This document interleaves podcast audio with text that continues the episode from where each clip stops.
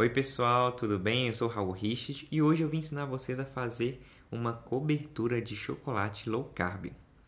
É, essa cobertura de chocolate low carb ela vai acrescentar aí nas suas preparações low carb. Então lembra que eu ensinei vocês a fazer no, na último, no último podcast um bolo de cenoura low carb?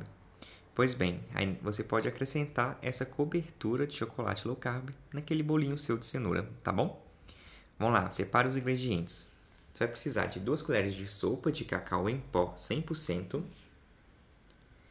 4 colheres de sopa de adoçante, pode ser eritritol ou o xilitol, e, 20, perdão, e 200 ml de leite de coco, tá?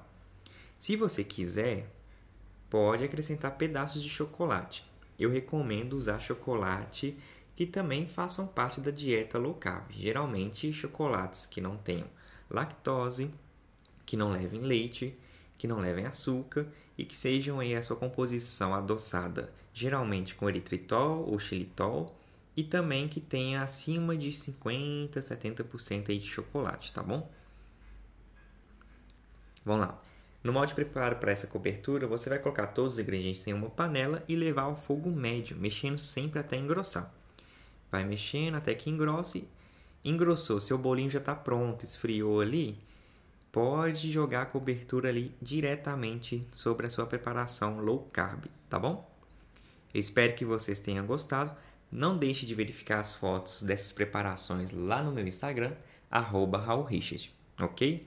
Eu espero vocês até a próxima receita. Tchau!